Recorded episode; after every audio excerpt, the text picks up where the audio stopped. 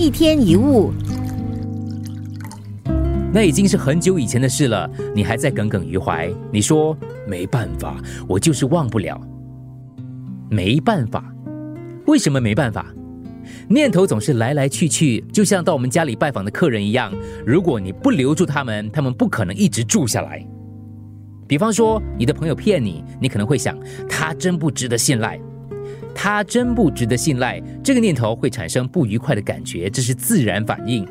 但是这个念头稍纵即逝，之后会有另一种不同的念头产生。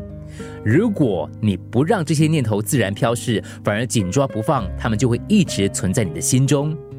就像刚刚说的例子，如果你继续往下想，他说话怎么可以不算话？真的很讨厌，很虚伪嘞！我为什么会认识他？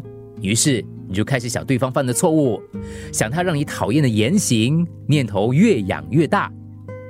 现在你已经陷入困扰自己的念头当中，无法自拔。虽然这样的过程非常可笑，可是其实每天都在发生。我们常在跟别人争吵之后赌气好几天，尽管那已经是很多天以前的事了。我们会在脑海里不断重播对方的嘴脸，好像他说了几百次、几千次。我们常说：“我忘不了他对我说过的话，我永远忘不了他对我做过的事。”这说明了真正的原因，其实是因为自己念念不忘。想想，如果有一个讨厌的人到你家白吃白住，惹得你心烦意乱，你会怎么办？你会把他留住，甚至对他念念不忘吗？越想忘记，就越是记得清楚。所以重点不在于忘掉，而是要放掉。